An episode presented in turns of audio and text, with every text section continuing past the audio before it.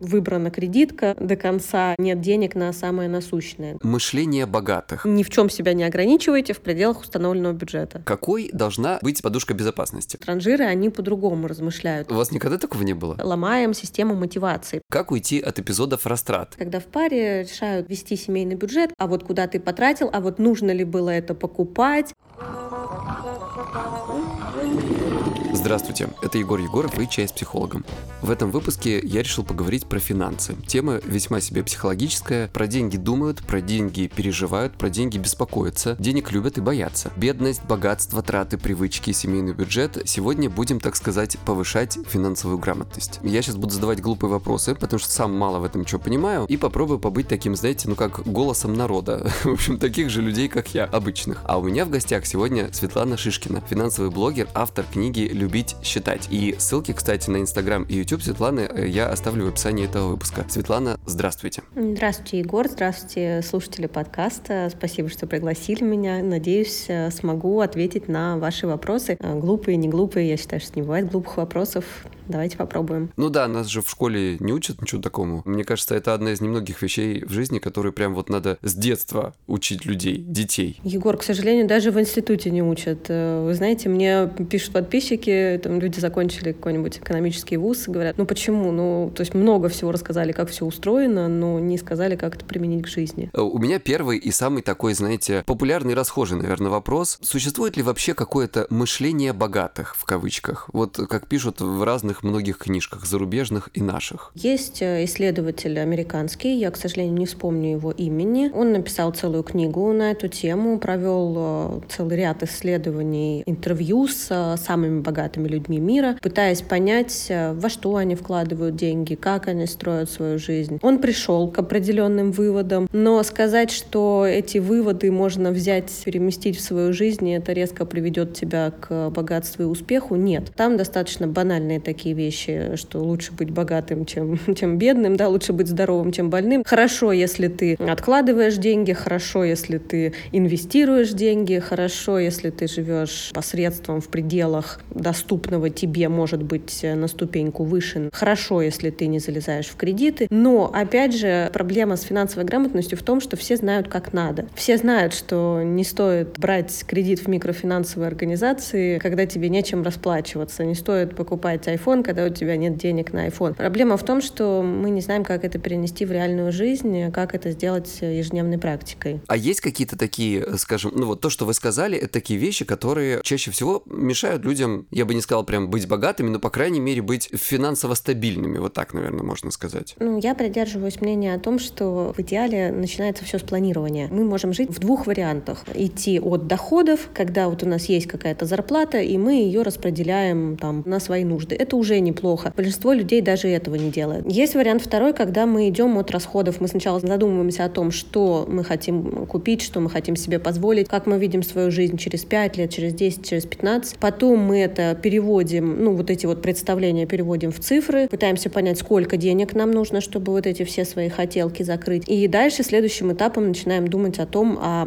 как нам эти деньги заработать. Это как бы вот уже такой этап номер два, более продвинутый. И тот, и другой нормальный. В принципе, вот по моей практике, если человек хотя бы ведет учет расходов, хотя бы понимает, сколько денег он тратит и на что, он уже не будет за чертой бедности. У него могут быть, ну, какие-то сложности, допустим, с тем, чтобы заработать на квартиру, как-то инвестировать деньги, ему придется разбираться. Но у него точно не будет ситуации, когда у него там выбрана кредитка до конца и просто нет денег на самое насущное. Да? То есть, ну, все, я считаю, что все начинается с планирования. Вот это вот ключевой момент. Вы прям такую подводочку сделали. Это прям один из моих очень интересующих меня вопросов. А есть ли какие-то идеальные, ну или там близкие к идеальному, может быть, формулы ведения семейного там личного бюджета? Если есть, то какие? Или как, как это правильно вообще все сделать? Ну, каких-то пропорций, чтобы я вот могла сказать, допустим, да, там вот из 100% ваших денег столько-то тратите на еду, столько-то на одежду. Таких пропорций, конечно, нет, потому что мы все очень разные, у нас разные доходы, разные потребности, структура расходов. Я могу две вещи вещи да, предложить в качестве структуры. Есть колесо баланса. Когда мы говорим о том, что вот э, есть разные сферы жизни, работа, друзья, хобби, здоровье. В идеале там, в нашей жизни все эти вещи должны быть сбалансированы, внимание должно в каждую из этих вот областей быть направлено. И, в общем-то, это колесо баланса можно использовать и для планирования своих финансов. Когда вы составляете бюджет, когда вы смотрите, на что вы тратите деньги, вот просто разнести их по категориям. Вот столько я трачу на свое образование, вот столько я трачу на свое здоровье, вот столько я трачу на свои хобби. И посмотреть, насколько у вас э, вот эти вот вещи сбалансированы. Потому что я очень часто встречаюсь с вариантами, когда у людей, например, треть бюджета уходит, там, не знаю, на одежду, и при этом человек, ну, не готов тратить на свое здоровье от слова совсем, там, вплоть до того, что зубы не идет лечить, да. Или, допустим, человек покупает дорогую машину, у него куча денег уходит на кредит э, по этой машине, обслуживание, бензин и так далее, и при этом в графе образования ноль, да. А когда в графе образования ноль, мы понимаем что? Что человек себе закрывает ну, какие-то перспективы на будущее, потому что чем больше мы учимся, тем больше у нас навыков, мы эти навыки можем продать дороже, мы можем тем самым увеличить свой доход,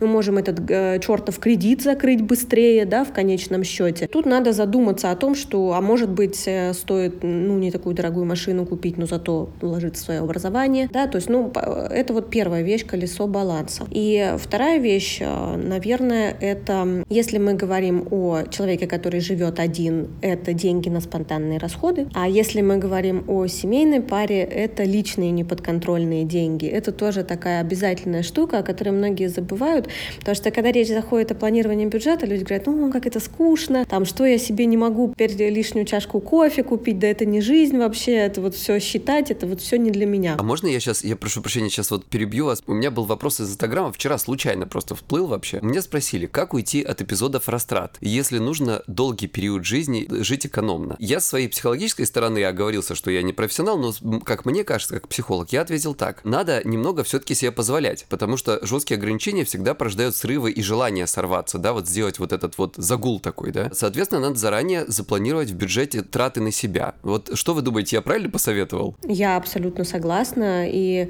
я здесь сравниваю всегда с диетами, да, насколько долго вы сможете выдерживать жесткую диету, э, это сложно всю жизнь, да, быть на жесткой диете, насколько проще, ну, как-то распланировать. Я именно поэтому и дал этот совет, потому что я специалист по расстройствам пищевого поведения, и про диеты, то, что вы говорите, абсолютно правда. Ну, вот видите, да, как у нас мысли совпадают, абсолютно я согласна, да. Не обязательно себе полностью там ограничивать все э, расходы, даже если вы на что-то важное для себя копите, обязательно нужно предусмотреть в бюджете денежку на э, спонтанные покупки, потому что спонтанные покупки важна не то, что вы купили, а сам факт, что вы что-то купили, это может быть что-то дешевое. И я говорю о том, что вот если вам, ну, у вас есть вот психологически вам важно, да, чтобы вы имели свободу, чтобы вы могли пойти что-то купить, хорошо, просто выделите себе конкретную сумму по возможностям, пусть это там 3 тысячи, 5 тысяч, 10 тысяч в месяц, у кого какие возможности, себя не ругать в пределах этой суммы, не испытывать чувство вины. Ну и получается, что как бы и бюджет цел, да, то есть вы не тратите все, вы не срываетесь, и при этом вы не живете в состоянии, что вы там себе вообще ничего не позволяете, потому что это всегда заканчивается срывами, это всегда заканчивается, ну, то есть когда возникает какая-то проблема в жизни, там, тяжелый день, поругался с любимым, с начальником и так далее, а горе оно все огнем, пойду э, там все свои накопления промотаю. То есть вот, ну, не надо так. А что касается семьи, я вот тоже говорила про неподконтрольные личные деньги. У меня в книге про это подробно достаточно написано. Распространенная проблема, когда в паре решают вести семейный бюджет, как правило, кто-то один инициатор, второй, ну, как бы вроде как соглашается, и начинается, да, тот, кто был инициатором, он начинает как бы такую слежку, что а вот давай ты мне отчитайся о своих расходах, а вот куда ты потратил, а вот нужно ли было это покупать, а мы вот уже копим там, а вот ты там идешь в разрез с нашими договоренностями, то есть пусть хотя бы какая-то небольшая сумма, опять же, доступная для вашего бюджета, будет и у него, и у нее, потому что иначе это уже не взаимоотношения двух взрослых людей, это взаимоотношения родитель-ребенок, да, там какой-то полицейский преступник, и это всегда конфликты, это всегда потом большие проблемы. Ну и опять же, вот это вот слияние, которое, конечно, хочется, да, и в любовном, в семейном каком-то моменте, да, людям хочется слиться, если у них все хорошо. Но потом получается, что вот потеря какой-то идентичности, что ли, да, потеря возможностей, потеря личной свободы через время оказывается, что что не так уж хотелось и сливаться. Можно было бы чуть-чуть оставить свободу себе. Это вот как раз то, о чем вы говорите, мне кажется, очень, да.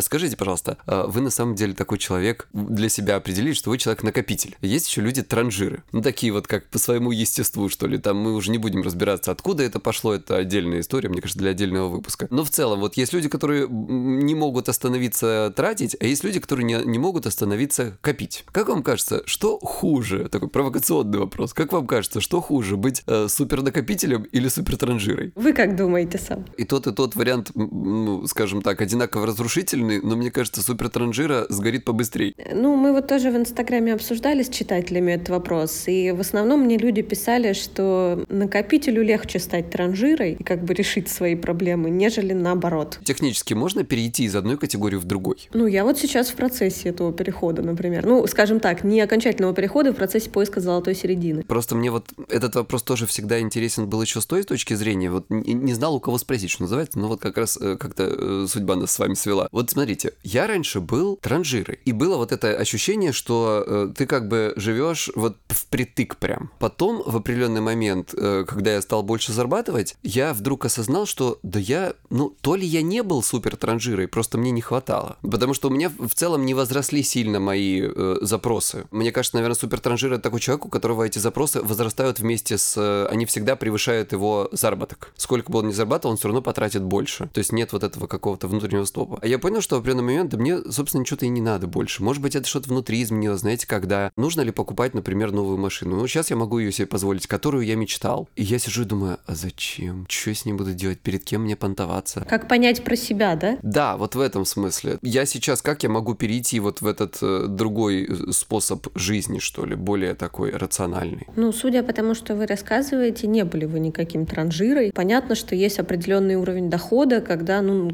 как говорится, да, там хватает только на самое необходимое. И у меня тоже был период жизни, когда у меня там была зарплата, не знаю, 35 тысяч рублей, и хоть каким ты будь супер накопителем, я, в принципе, придерживаюсь точки зрения, что 10% от зарплаты любой человек в состоянии отложить. При каком-то определенном уровне дохода это просто теряет смысл, да, человек не понимает, зачем ему откладывать, потому что он не видит, а что он сможет себе позволить в конечном итоге, вот подвергаясь таким ограничениям. Судя по тому, что вы рассказываете, ну, что у вас нет какой-то привязанности к покупкам, да, есть наверняка какие-то мысли о том, что вот можно бы часть дохода откладывать на будущее. Это все такие накопительские черты. То есть транжиры, они по-другому размышляют. Они себе ищут э, оправдание, почему нужно жить здесь и сейчас, э, почему нет смысла откладывать. Ну, такое бывало. Мне кажется, вообще у многих людей такое. У вас никогда такого не было? Честно говоря, у меня отдельная ситуация. У меня, может быть, какие-то детские психологические травмы. Я никогда не видела в вещах э, большой ценности, понимаете?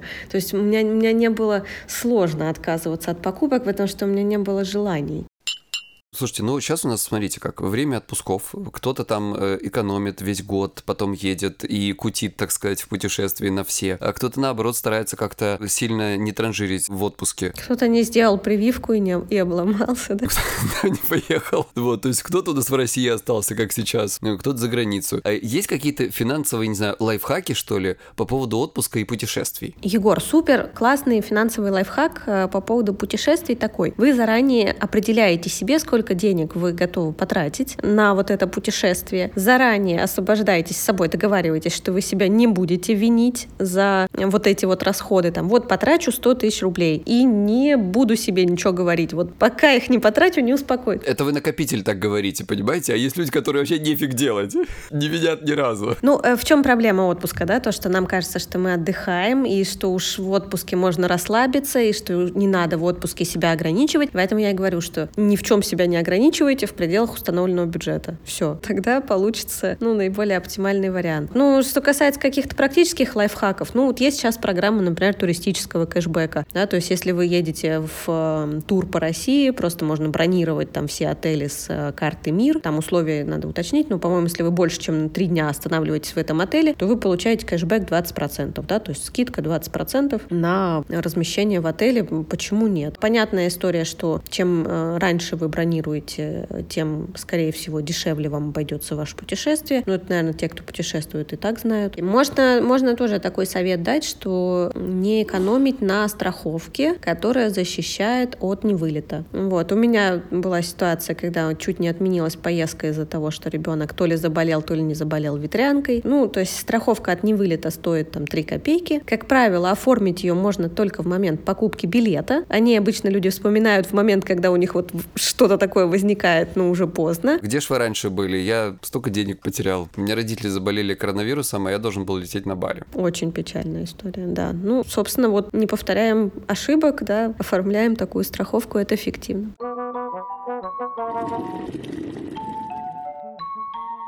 И еще один лайфхак от меня, при этом совершенно бесплатный. Если вы собираетесь за границу, то чтобы не потерять деньги, время и не испортить себе отпуск, нужно заранее узнать всю информацию по правилам въезда в страну, куда вы направляетесь. Просто скачиваем приложение Aviasales и прямо на главном экране в разделе «Куда можно» смотрим всю самую актуальную информацию по открытым и закрытым странам с перечислением всех необходимых виз, документов, требований для въезда и цен на билеты, конечно. Становится сразу понятно, пускают ли туда сейчас, какие там ограничения и какие документы нужны. Вот, например, прямо сейчас смотрю Эстонию. Во-первых, Aviasales сообщает, что прямым рейсом из Москвы долететь вряд ли получится, даже если он есть в расписании. Но через другую страну можно. Внимание! Карантин по прибытии не потребуется. Визы не требуются. В Эстонии даже принимают людей, привитых нашей русской вакциной без ПЦР-тестов. Но с официальным сертификатом, а также по прошествии необходимого для формирования иммунитета времени после вакцинации. Обычно это 15 дней, пишет Aviasales. Еще потребуется заполнить форму пересечения границы в течение трех дней до въезда. И Aviasales даже на нее дает прямую ссылку. Ну и, конечно, потребуется ношение масок, но к этому все уже привыкли. Так что прямо сейчас, несмотря на ковид, можно посетить европейскую страну. Aviasales следит за всеми новостями и обновляют данные 24 на 7, так что информация там всегда актуальная. Приложение есть для всех смартфонов, а активную ссылку я оставлю в описании этого выпуска.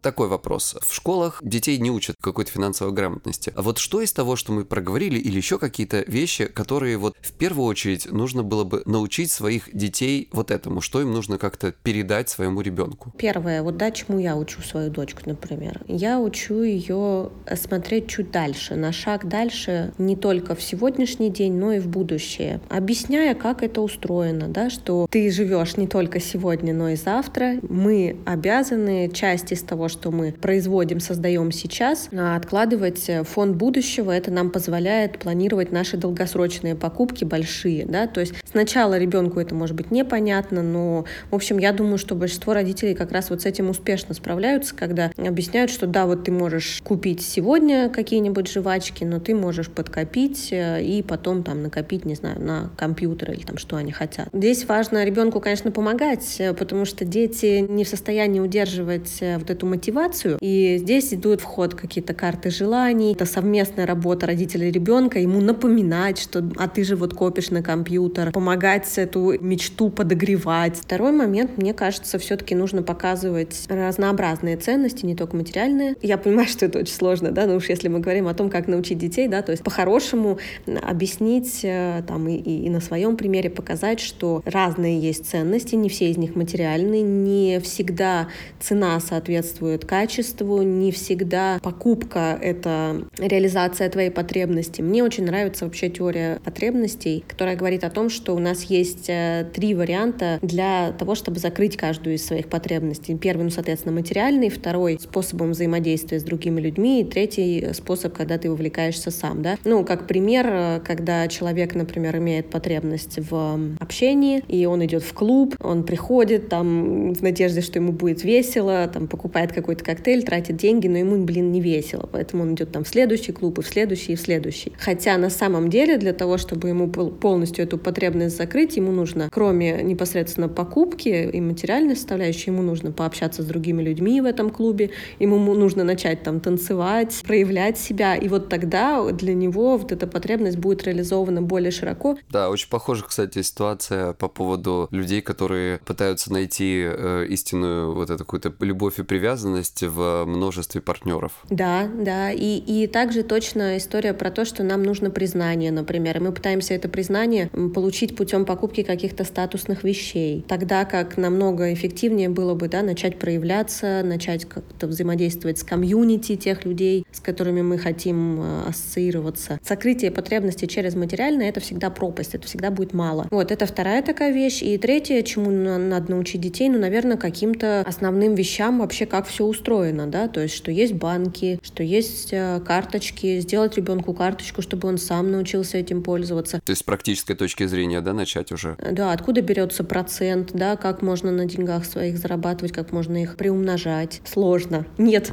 такого простого вопроса, простого рецепта, скажем так, да, делай раз, два, три. Ну, как бы все своим примером же ребенку надо вообще показывать. В идеале, да. Сейчас вернемся к семейному бюджету. Я забыл у вас спросить несколько важных вопросов. Насколько вообще нужно далеко планировать этот самый семейный, ну или вообще личный бюджет? Насколько можно. Я планирую на 30 лет. Да вы что? Ну, то есть он не детальный такой, да, имеется в виду, что чем ближе к э, нынешнему дню, тем более детальный, да? Я так понимаю, дальнейшие планы такие, они более общие. Подробно планируется год, а на дальнюю перспективу планируются цели. То есть не конкретные какие-то расходы, а там, что вы хотите купить в ближайшие там 5 лет, 15, не знаю, 30, у кого какие задачи, да? Планируется не в смысле того, что, знаете, как это э, мечта, а это именно план. Конечно. Ну, у каждой цели есть э, своя стоимость. Эту стоимость можно высчитать с учетом инфляции. В интернете полно вот этих вот формул э, будущей стоимости, так называемой. Дальше это делится на количество лет. Э, вы понимаете, сколько вам нужно откладывать в год, например, чтобы свою цель реализовать. А дальше вот почему удобно планировать на год? Потому что у нас на самом деле, кроме текущих расходов там на на коммуналку, еду, проезд и так далее, у нас большое количество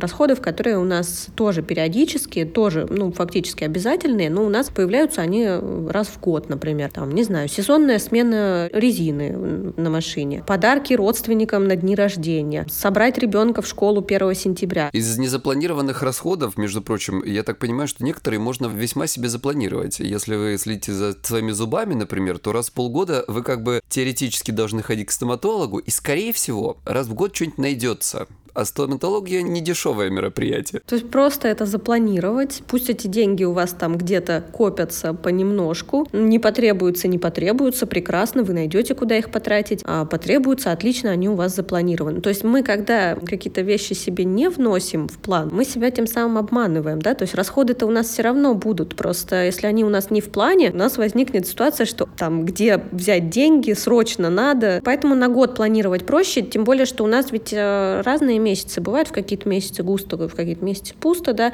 где-то у нас больше расходов, где-то меньше, и вот планируя на год, мы можем немножко подвигать траты, да, в какой-то месяц, например, когда у нас мало расходов, мы можем больше денег отложить на долгосрочные цели. Там будут месяцы, в которые мы ничего, возможно, не сможем отложить, ну и ладно, и ничего страшного. То есть это вот такой самый удобный вариант. Еще такой момент, да, при планировании долгосрочном, когда мы вот эти вот наши далекие цели рассматриваем. Очень эффективно учитывать э, то, что вы эти деньги будете не просто копить под матрасом, а вы будете их э, где-то откладывать, ну, как минимум на банковском счете. Какой должна быть подушка безопасности? Ну, смотрите, достаточно 2-3 месячных расхода, не дохода, да, потому что доходы могут быть больше, чем расходы. То есть у меня, например, я вообще половину доходов откладываю, да, я трачу на повседневные какие-то нужды очень мало. То есть вы считаете, сколько реально вам нужно, там, чтобы продержаться 2-3 месяца, причем можно считать там не какой-то роскошный режим, да, вот так прям реально, ну, действительно урезав пояса, вот сколько нужно, чтобы прожить 2-3 месяца. Это и есть размер подушки подушки безопасности, и не нужно ее делать больше, не нужно эти деньги замораживать. То есть нет смысла вот огромные резервы денег держать на случай, чего бы там ни случилось. То есть я так понимаю, что это же те деньги, которые, то, условно говоря, ты не можешь, забегая вперед, там куда-то инвестировать, это те деньги, которые заморожены, они вот, чтобы их можно было быстро вытащить. Да, да, да, чтобы это можно было в течение одного дня снять, и к ним именно так и нужно относиться. Там что-то у вас произошло, не знаю, там не пришел перевод зарплаты, да, бывает такое, там какой-нибудь банковский технический сбой, а вам деньги срочно нужны, у вас они есть, вы взяли их, потом довнесли, да, с последнего поступления. То есть это как ваша личная кредитка, только беспроцентная, ну, главное не забывать ее пополнять, если вы оттуда что-то берете. Я против идеи о том, что нужно делать большую подушку безопасности, там типа 6 месячных доходов. Очень многие люди в принципе не доберутся никогда до этой цели, если у них э, не очень высокий доход, они так и будут эту свою подушку безопасности до пенсии копить. Намного эффективнее часть рисков просто застраховать, да, как мы страхуем машину по ОСАГО, можно также точно застраховать, допустим, э, дом, квартиру от каких-то случайностей. Если вы, например, единственный добытчик в семье, и у вас большая семья, там несколько детей, от вас много чего зависит, можно застраховать свою жизнь, чтобы, ну, есть программы, когда у вас там просто какая-то возникла нетрудоспособность, в этот период э, страховая компания может э, гасить э, ипотечный кредит, может какие-то нужды медицинские покрывать, да, то есть это вот тоже эффективный такой момент. То есть страховка это выгодно? У меня был такой вопрос, прям страховка это выгодно или страховка это все-таки деньги на ветер? Ну, страховка страховки рознь, они же очень разные. Здесь нужно смотреть на ситуацию. То есть если, например, вот ситуация, как у меня в семье, нас два взрослых человека, мы оба зарабатываем деньги, ну, у нас, да, у нас есть дочка, но как бы все, у нас больше других иждивенцев нет, э, родители, в общем, вполне себе еще самостоятельные. Есть ли смысл нам делать э, страхование жизни? Наверное, нет, потому что если что-то произойдет, второй человек э, возьмет на себя там эту ношу, вытянет, у нас есть накопление, да, ну, как бы, наверное, не очень целесообразно. Да, у нас нет кредитов, соответственно. А если ситуация, там, как у одной, например, моей знакомой, она мать-одиночка, у нее трое детей, она единственный добытчик, и, в общем, у нее доход, который зависит от ее трудоспособности, да, то есть она не наемный работник, она работает сама на себя. То есть вот это вот ситуация, когда прямое есть показание к тому, чтобы сделать страхование жизни, потому что, ну, можно оказаться в очень тяжелой ситуации. То есть то, что такое, скажем так, особенно ценное, включая здоровье, есть смысл? Есть смысл. Потом, смотрите, вот, допустим, там страхование квартиры, да, я страхую все квартиры, потому что стоимость страхования маленькая, ущерб, который покрывается, очень и очень большой, да, то есть можно на, допустим, за 3-5 тысяч рублей застраховать на миллион рублей свою квартиру и ответственность перед соседями, и если вы понимаете, что у вас, допустим, новый дом, там текут батареи, вы не готовы там из своих денег выплачивать соседям, ну почему нет, да, то есть это э, здесь выгода превышает расходы потенциальные. Спасибо большое. Это, это вот такая интересная информация, знаете, из серии... Ну, я почему-то об этом не задумывался. Вот вроде как на поверхности, но надо, чтобы кто-то тебе так это сказал. Это пока не столкнешься, вот так скажем. Я недавно столкнулся, знаете, с чем? С ситуацией, когда у меня частный дом, мне просто э, залезли в машину припаркованную причем внутри. И я на всякий случай, я такой, так, подожди, сегодня машина, завтра дом. И я поставил сигнализацию. это стоит, а, как выяснилось, я удивился, но это стоит копейки. Вот, при этом у них еще есть и хорошие, там, если что, вдруг они там не доедут, ребята с автоматами, у них даже есть определенная сумма, которую они возмещают. Я думаю, блин, почему я раньше так не делал? Почему, вообще, почему все так не делают? Ну, я думаю, что это тоже вот один из таких моментов финансовой грамотности, просто об этом мало говорят, мало пишут. Хотел спросить, это один из э, очень распространенных вопросов. У меня тоже люди спрашивали, э, стоит ли бояться потребительских кредитов? Про ипотеку сейчас не говорим. Ну, вообще кредитов в целом. Они вредные? Вредные, однозначно вредные. Ну, э, есть несколько ситуаций, когда там, ну, плюс-минус можно оправдать потребительский кредит, но эти ситуации прям вот можно по пальцам перечислить в формате когда это вопрос жизни и смерти, и вам нужны деньги на операцию. Ну, то есть экстренные ситуации. Да, когда вам нужно купить то, что будет для вас средством производства, да, там ноутбук, например, или машину, если вы на машине работаете. И то многие здесь себя обманывают. Да, да, да, то есть можно купить подержанное, можно взять в аренду, найти какие-то еще выходы из ситуации, взять не такое дорогое, как вы берете обычно в кредит, да, вот так. Но, как правило, потребительский кредит — это история про то, что я не могу ждать, я хочу сейчас. И мы тем самым себя обманываем и ломаем систему мотивации, потому что как нормальная система мотивации устроена? Я что-то захотел, я приложил усилия, заработал денег, купил, я себя вознаградил за приложенные усилия, все, я молодец, да, и у меня есть мотивация дальше работать, чтобы свои желания реализовывать. Когда мы берем потребительский кредит, получается, что мы вознаграждение получаем до момента, как мы заработали. Какой смысл смысл работать, да? Человек просто теряет мотивацию больше работать, лучше работать. Как говорит один мой друг, знаете, в шутку, это проблема будущего меня. Очень хреновая шутка, на самом деле, надо сказать, над собой. Да, это будущее, оно просто очень быстро наступает. Очень легко оказаться в ситуации, когда ты же сам себе ухудшил, да, ситуацию. То есть ты не просто остался в статусе кво, вот там была у тебя зарплата 50 тысяч рублей, так и осталось. Нет, ты ее себе заранее ухудшил. И все твои будущие хотелки, они уже будут вот из этой ухудшенной позиции, их будет еще сложнее реализовать. А скажите, вот такая распространенная штука сейчас, как кэшбэки, это полезная вообще вещь?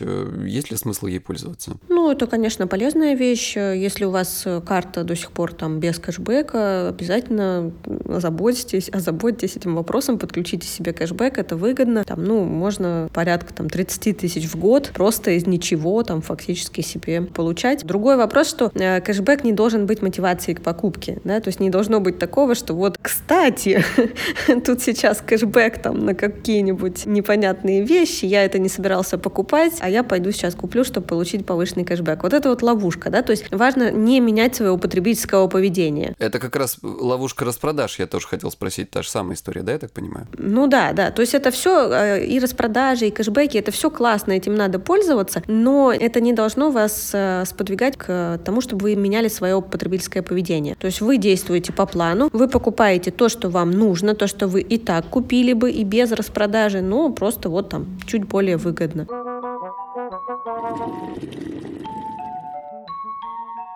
Коротко напомню, что у меня есть Инстаграм. Там можно задать вопрос, предложить тему выпуска, узнать о новых эпизодах или просто посмотреть, как выгляжу я и мои гости. Псай, подчеркивание чай. Подписывайтесь, всем рад.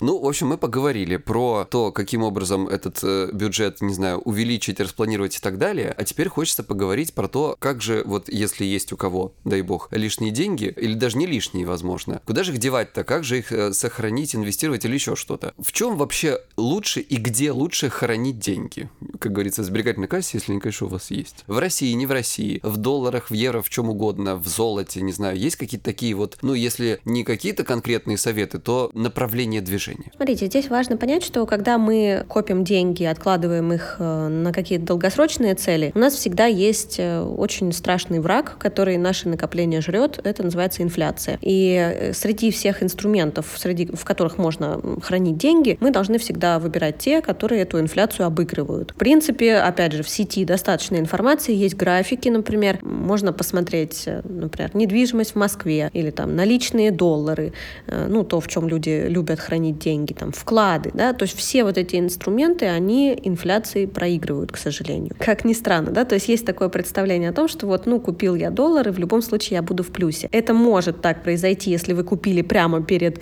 взлетом доллара, но это здесь элемент везения, а если мы смотрим, например, на график там 10-15 лет, то это всегда история там на уровне инфляции. То есть хранить доллары в стеклянной банке под подушкой э, точно так же невыгодно, как и рубли? Ну, чуть более выгодно, чем рублей, но э, это не история про приумножить. Причем нужно помнить, что доллар тоже подвержен инфляции, у него, конечно, не такая инфляция, как у рубля, но, в общем, он тоже дешевеет, и если там сравнить, э, сколько можно было купить на 100 долларов 10 э, лет назад, и сколько можно купить на 100 долларов сейчас, это разные будут наборы продуктовые, скажем так. Если говорить о, об инструментах, которые инфляцию опережают, то, в общем, здесь только два инструмента, это акции и облигации, то есть инструменты фондового рынка, которые нам вот эту вот э, возможность дают. Они по-разному устроены, они имеют разные свойства. Ну, там, в частности, акции быстрее растут, но они более подвержены колебаниям, облигации более устойчивы, но меньше растут в цене. Слушайте, вот расскажите мне совсем э, глупенькую в этом смысле. Акции я еще понимаю, а облигации что такое? Облигации — это долг, это долговые расписки. То есть, когда компания или государство берет у вас в долг с обязательством отдать э, в какой-то срок и под какой-то процент. Вот. То есть, в общем-то, это похоже на банковский банковский вклад, но немножко более интересная история. Я, кстати, хочу сказать, да, что вот банки, когда они принимают у нас деньги на вклады, часть денег они выдают в качестве кредитов, а на часть денег они покупают как раз те самые облигации, зарабатывая на разнице процентов, пользуясь нашими деньгами. Чтобы кто-то должен был еще и им. Ну да, то есть они взяли у вас тысячу рублей, под 4% э, купили на эту тысячу рублей облигацию с доходностью 6%, вот свои 2% они заработали. Примерно так это устроено, то есть если вы хотите, в общем-то, заработать зарабатывать больше и сделать так, чтобы не банки на вас зарабатывали, а вы на банках. Нужно разбираться в инвестировании, в биржевых инструментах. Подождите, а акции тогда э, как работают? В чем прикол акций? Акция — это доля в компании. Здесь легко представить, да, что если бы вы, например, делали совместное предприятие с вашим другом, решили бы каким-то образом разделить ваш бизнес, да, то вы бы там могли бы выпустить акции, 50% были бы у вас, там 50% у вашего друга. Дальше вы можете эти акции пойти и продать на вторичном рынке. Ну, соответственно, чем успешнее компания, тем больше вы получите денежку. Теперь, если говорить о том, как это все использовать на практике, для человека, который там, не имеет специализированного образования, который не готов все свое время посвящать выбору отдельных бумаг, выбору удачного момента для входа, для выхода. Для него больше всего подходят пассивные инвестиции. Я посоветую очень хорошую брошюру по этой теме. Она доступна в сети, доступна бесплатно. Автор ее Уильям Бернстайн. И брошюра называется «Если сможете». Она написана специально для людей, которым сейчас там от 20 до 35 лет. Я уже не попадаю. Имеется в виду, что у нас есть еще там, ну, хотя бы 20 лет до пенсии, да? И в ней достаточно популярно и простым языком описывается, как устроены пассивные инвестиции, как можно составить себе портфель, в котором будут акции и облигации, и что делать, чтобы вот, ну, накопить э, свой капитал с минимальными рисками его потери. Супер крутая книжка, автор очень известный именно по теме пассивных инвестиций, вот, поэтому, ну, как бы я не расскажу здесь в подкасте за 5 минут лучше, чем вот в этой брошюре написано. Если говорить э, коротко, да, о том, что такое пассивные инвестиции, смотрите, получается, что мы, как непрофессионалы рынка, должны решить, во что вкладываться, но мы вряд ли выберем самые лучшие акции, э, там, самые лучшие облигации, которые будут самыми-самыми выгодными. Ну, потому что этим нужно заниматься, за этим нужно постоянно следить, я так понимаю, нужно быть в контексте всей ситуации. Во-первых, да, во-вторых, э, когда мы что-то покупаем, кто-то продает это, да, и этот кто-то думает, например, что он выиграет. И, в принципе, статистически невозможно э, быть лучше, чем рынок в среднем. Статистически невозможно обогнать там лучших игроков рынка, потому что с вами на другой стороне играют профессионалы. Но самое главное, мне даже нет времени просто разбираться в этом. Поэтому наш вариант — это вложиться во все понемножку. То есть мы себе берем, представляем мировую экономику, представляем там примерно из чего она состоит, понимаем,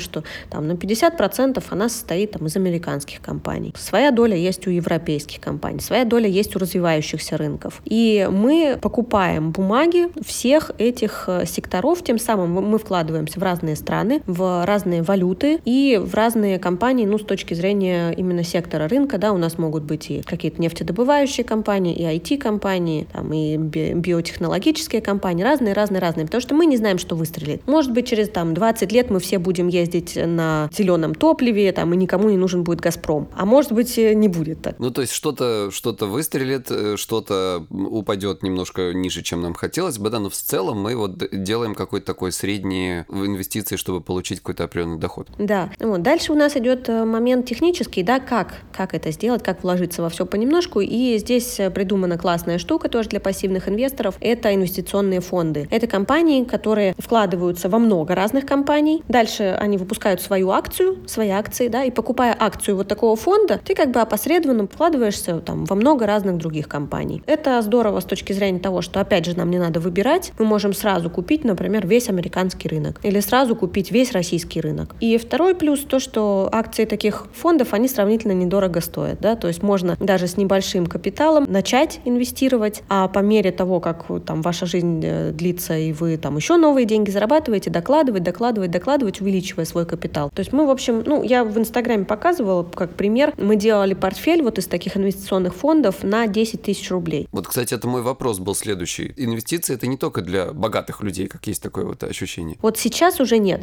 Какие-нибудь там лет 10-15 назад действительно вход на рынок был сложным, да, то есть если у тебя не было капитала, в общем, ну, не было смысла соваться, потому что особо ты ничего не мог купить. Сейчас вход на рынок стал простым, действительно доступным для всех, и там можно начать с 10 тысячами рублей, но понятно, что с 10 тысяч рублей вы не сделаете сразу там 100, вы не сделаете миллион. Это именно история про то, что вы постепенно-постепенно докладываете, вы имеете свои там, ну, 8-10% в валюте в год, и за 10 лет вы удваиваете свой капитал. У меня единственный такой дисклеймер да, для слушателей. Я очень вас прошу, перед тем, как вы начнете совершать какие-то действия на фондовом рынке, пройдите любой курс, хоть платный, хоть бесплатный. Там у, у большинства брокеров есть бесплатные курсы, которые дают основы э, в инвестициях.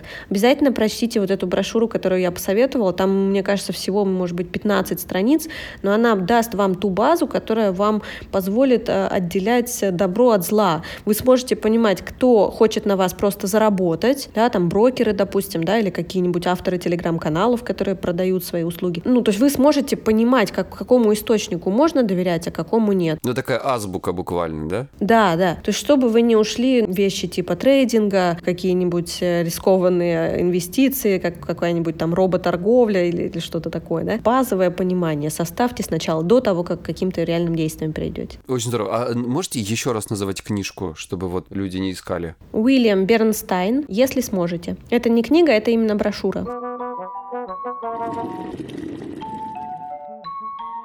В общем, подводя итог сказанному про инвестиции, приведу такую аналогию. Когда я собираюсь в путешествие за границу, надеюсь, мы уже скоро сможем снова путешествовать без ограничений, то каждый раз первым делом принимаю важное решение – спланировать все самостоятельно или купить тур. Если я выбираю первый вариант, то приходится потратить время на поиск подходящего рейса, чтобы он был не ночной, с минимальным количеством пересадок, но не очень дорогой. Составить маршрут внутри страны, арендовать машину, в каждом городе подобрать хорошие отели, чтобы были близко к центру, ну и чтобы не разориться, конечно. Учесть много других других всяких нюансов. В этом способе есть много достоинств, но нужно быть готовым не только потратить время, но и к неожиданностям, а иногда даже к неприятностям. Когда у меня нет времени или я не уверен, что хорошо смогу спланировать поездку, то выбираю готовую путевку. Конечно, тут важно не ошибиться с туроператором и маршрутом, но в любом случае это гораздо проще, а часто и дешевле, чем самостоятельная поездка. В инвестициях все очень похоже. Если инвестируешь самостоятельно и хочешь делать это успешно, а не на бум, то нужно изучить рынок, копаться в финансовых отчетах компаний, все сравнивать и так далее. Иначе слишком высок риск заехать не туда и потерять вложение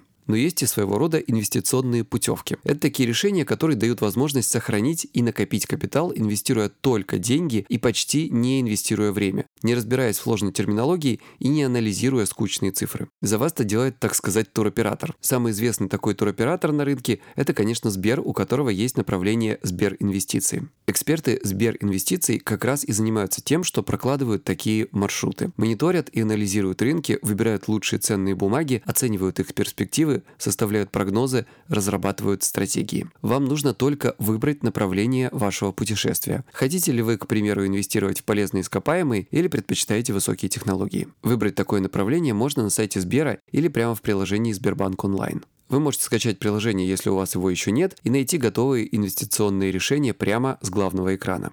Про каждое решение есть подробная информация, возможная доходность, какие ценные бумаги входят в паи. Чтобы начать инвестировать, не придется открывать никакой специальный счет. И также просто продать и обменять ваши паи. Конечно, нельзя сказать, что такой способ инвестировать совсем исключает риски. Нет. Чтобы предвидеть все взлеты и падения на рынке, нужно быть уже не аналитиком, а прорицателем. Но можно уверенно сказать, что с готовыми решениями шансы на успешный результат достаточно высоки. Очень кратко расскажу о преимуществах этих вариантов. Есть такая крутая штука, как индивидуальный инвестиционный счет с готовой стратегией. Это современная альтернатива вкладу. Сбербанк онлайн открывать такой счет выгоднее на 1%, а вносить можно до 10 тысяч рублей с возможностью пополнения до 1 миллиона в год. Есть возможность зарабатывать на инвестициях и получать ежегодный налоговый вычет в размере 13% со взносов до 52 тысяч в год. Есть открытые паевые инвестиционные фонды. У Сбера большой выбор готовых портфелей ценных бумаг с разными инвест-идеями. Есть возможность подобрать любой пив под свои финансовые возможности и соотношение доходность-риск. Можно погасить или обменять паи открытых фондов в любой рабочий день. Нет комиссий при покупке онлайн, а при владении инвестиционными паями больше трех лет вы освобождаетесь от уплаты налога с части полученного дохода. Еще можно воспользоваться индивидуальным пенсионным планом. Его преимущество в том, что нет риска уйти в минус. Доходность по закону не может быть отрицательной. Это долгосрочный инвестиционный инструмент с низким уровнем риска. Вы можете формировать свою негосударственную пенсию, а взносы можно перечислять с удобной периодичностью от 2000. Еще отличный плюс в том, что можно вернуть до 15 600 рублей в год с подоходного налога. Вкладывая ежемесячно небольшую сумму, можно получить солидную прибавку к пенсии. В общем, все готовые инвестиционные решения можно найти на сайте Сбера или в приложении Сбербанк онлайн. Активную ссылку продублирую в описании этого выпуска.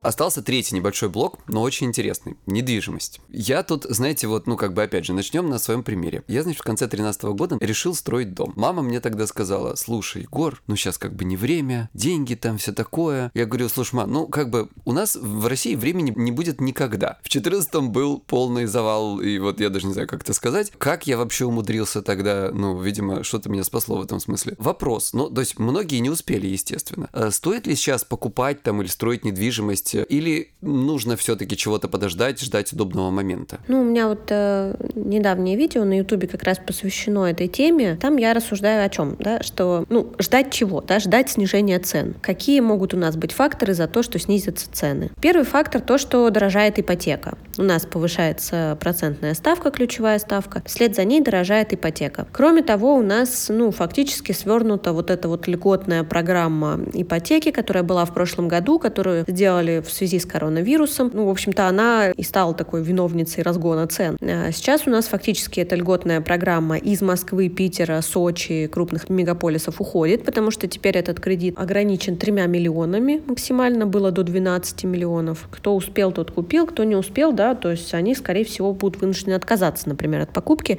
если денег у них не хватает. Третий фактор тот, что у нас не так много платежеспособного спроса, да, то есть для того, чтобы квартиры продавались, должны быть люди способные способные купить. То есть они не только должны нуждаться в жилье, но у них должны быть деньги. Ну, в той ситуации, в которой мы есть сейчас, э, все меньше людей могут себе позволить покупку жилья. То есть, в принципе, в принципе, с этой точки зрения факторов за снижение цен много. Плюс еще огромный объем предложения. У нас застройщики сорвались с цепи, они выпустили огромное количество новых проектов на рынок, да, это все кому-то нужно продавать, и если будет снижаться спрос, какие у них варианты, они тоже все в кредит кредитах, да, им придется снижать цены, чтобы ну, хотя бы кому-то продать. Вот. Это все в теории. Эта вся красивая теория, она разбивается а тот факт, что у нас не совсем рынок. Да? То есть вот недвижимость, она у нас работает не совсем по рыночным законам. У нас активным игроком здесь э, является государство, которое вмешивается со своими всякими госпрограммами, как было у нас в прошлом году. Да? То есть по всей логике, по всем экономическим законам рынок недвижимости у нас в начале коронакризиса должен был рухнуть, потому что ну, нет денег у людей, некому покупать. Приходит государство и говорит, что вот мы делаем льготную ипотеку, а еще мы делаем э, мат-капитал на первого ребенка, ребенка, и это значит, что у нас в платежеспособном спросе появляется новый сегмент покупателей. Люди, у которых есть мат-капитал, у них, возможно, нет никаких накоплений, они думать еще не думали покупать квартиру, а тут у них теперь появилось 500 тысяч рублей. Во многих регионах это там соразмерно как раз первому взносу на квартиру, они идут покупают квартиру. Предположить, что государство у нас не вмешается вновь и не начнет снова поддерживать застройщиков, я вот не готова ручаться. Да? То есть по экономическим законам цены должны снизиться. Но если государство придумает еще какой-нибудь отцовский капитал, или я вот знаю, сейчас ходят разговоры о том, чтобы вот эти вот имущественные вычеты, которые люди получают, когда покупают квартиру,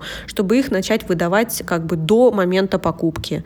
Да, получается, это еще одна субсидия на то, чтобы людям дать деньги на первый взнос, еще раз стимульнуть ипотеку. Да, то есть вот это все, оно может удержать э, цены от падения. Вот. Еще один такой тоже момент, что у нас в стране недвижимость традиционно это защитный актив. Когда что-то происходит, ни, никто ничего не понимает, все бегут покупать доллары и недвижимость. И цены улетают в небеса. Да? Сказать, что там у нас этой осенью ничего не будет, или у нас там в следующем году ничего не будет, никаких санкций, никаких там столкновений в Черном море или еще чего-нибудь, я, опять же, я не готова ручаться. Да? Поэтому, ну, мое мнение, что если вы покупаете квартиру для себя и вы хотите в ней жить, э, нет смысла ничего ждать, потому что угадать невозможно. Ну, вот у нас с мужем, у нас четыре выплаченных ипотеки, а так как бы, ну, мы много квартир в своей жизни покупали и продавали. И мы никогда не ориентировались на текущую ситуацию, потому что это всегда были покупки для себя. И я могу сказать, что там, ну, часть э, что-то, может быть, мы купили дороже, чем потом могли бы купить, если бы подождали там 2-3 года. Но зато мы в этой квартире уже жили, мы уже не платили за съем. Где-то мы, наоборот, выиграли, хотя и не ожидали этого выигрыша, да, как вот у вас в 2013 году произошло.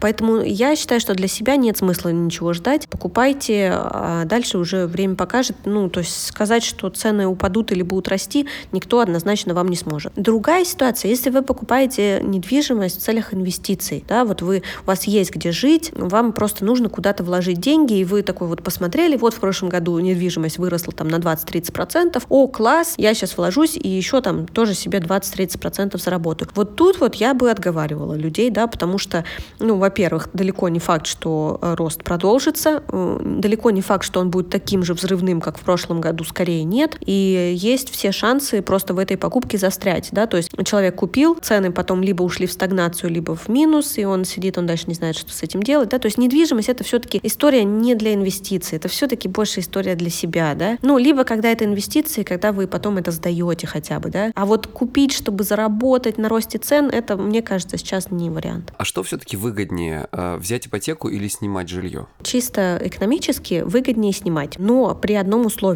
Ну, смотрите, вот вы когда снимаете, да, вы снимаете, например, тысяч, там, не знаю, за 40, да, ну, в Москве, да, если мы говорим. Если вы такую же квартиру возьмете в ипотеку, вы, скорее всего, за нее будете не 40 платить, а 60 там или 70, да, ну, зависит от первого взноса. И вот если вы снимаете квартиру за 40, а вот эти вот излишние там 25-30 тысяч откладываете и инвестируете, через 10 лет сможете купить такую же квартиру, ну, с условием на то, что того, что вырастут цены, и у вас еще останется столько же денег, да, то есть это вот чисто экономически выгоднее. А если вы возьмете ипотеку, вы через 10 лет только там треть стоимости выплатите, дай, дай бог, да? То есть это выгодно, если вы делаете некие активные действия? Да, если вы еще дополнительно откладываете деньги. Потому что обычно же люди как сравнивают? Вот купить в ипотеку или снимать. И он снимает за 40, и он не откладывает дополнительные деньги, и он остается без капитала. То есть выгодно создавать капитал за счет вот этой вот прибавки, что вы не платите в ипотеку. Но есть еще не экономические э, соображения. Да? У нас э, такой рынок жилья в нашей стране, что у нас арендатор абсолютно не защищен. У нас может прийти бабка-хозяйка, которая скажет, все, с завтрашнего дня ты здесь не живешь. И вот это, конечно, такой весомый аргумент в пользу ипотеки, в, в пользу покупки квартиры. Но это именно психологический фактор, фактор спокойствия, да? Да, тут как бы здесь люди разные, кому что э, важнее, да, кому важнее экономические соображения, а кому важнее психологический комфорт. Практика показывает, что здесь еще от возраста зависит, да, то есть молодые люди, им более комфортно снимать, и я всегда советую не торопиться с покупкой своей квартиры, потому что у вас еще может все сто раз поменяться, вы можете захотеть переехать в другой город, уехать за границу, вы влюбитесь там в какого-нибудь человека, переедете к нему. Миллион разных, да, может быть, ситуаций. Лучше вкладывать деньги в себя, в свое образование, в свои навыки, повышать свои доходы, копить свой капитал, потому что, ну, когда вы там решите в 30 лет где-нибудь осесть, у вас уже будут деньги как минимум на первый взнос, а в идеале и вообще на то жилье, которое вы захотите. Тогда у меня остался последний вопрос, опять же, по поводу ипотеки. Как сделать ее более выгодной? Там же ведь разные варианты есть. Там как-то заранее выплатить или э, какие-то, ну, не знаю, платежи вносить. Вот есть ли какие-то э, штуки, которые делают ипотеку более выгодной? Или все зависит от того, какой вы выберете, не знаю, банк, кредит, процентную ставку дадут? От процентной ставки, конечно, многое зависит, но самое выгодное в ипотеке это гасить досрочно. То есть даже если вы можете там 5 тысяч рублей в месяц докладывать, вы просто будете это делать сверх вашего обязательного платежа, это будет сразу уходить в тело долга, и это вам очень сильно сократит, ну, либо срок вашей ипотеки, либо там сумму вашего ежемесячного платежа. Вначале особенно выгодно, потому что как устроен э, ипотечный кредит,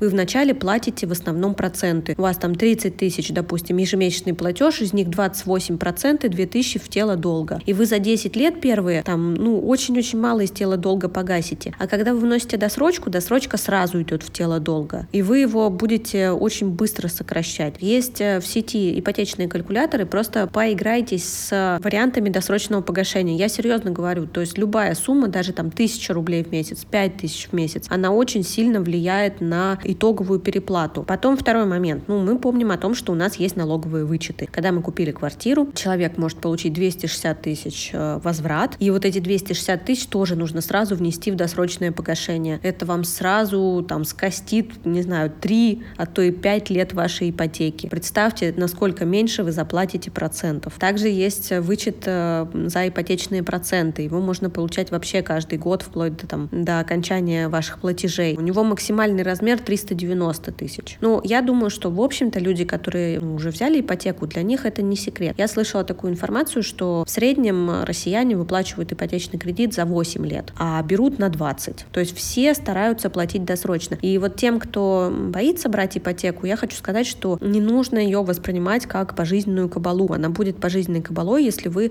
сами ее такой сделаете. А если вы настроитесь на то, чтобы гасить досрочно, это более чем реально. У большинства людей именно так и получается. Квартира станет вашей быстрее, чем вы думаете. Ох, слушайте, ну, я не знаю, я понимаю, что, может быть, для кого-то вы рассказывали довольно какие-то банальные вещи, но для меня и, я думаю, большинства как бы обычных людей, вы сейчас, мне кажется, открыли какой-то новый мир. И, и, и спасибо вам огромное, что пришли. Так было интересно пообщаться. Я везде на вас подписался и теперь буду, так сказать, повышать свою грамотность. Спасибо, что пригласили. Мне тоже было приятно пообщаться. Я буду рада, если кому-то разговор наш сегодня оказался полезен, и буду рада видеть э, у себя в гостях, в своих соцсетях. Пишите комментарии, подписывайтесь. Буду рад пообщаться. Спасибо большое. До свидания. Всего доброго.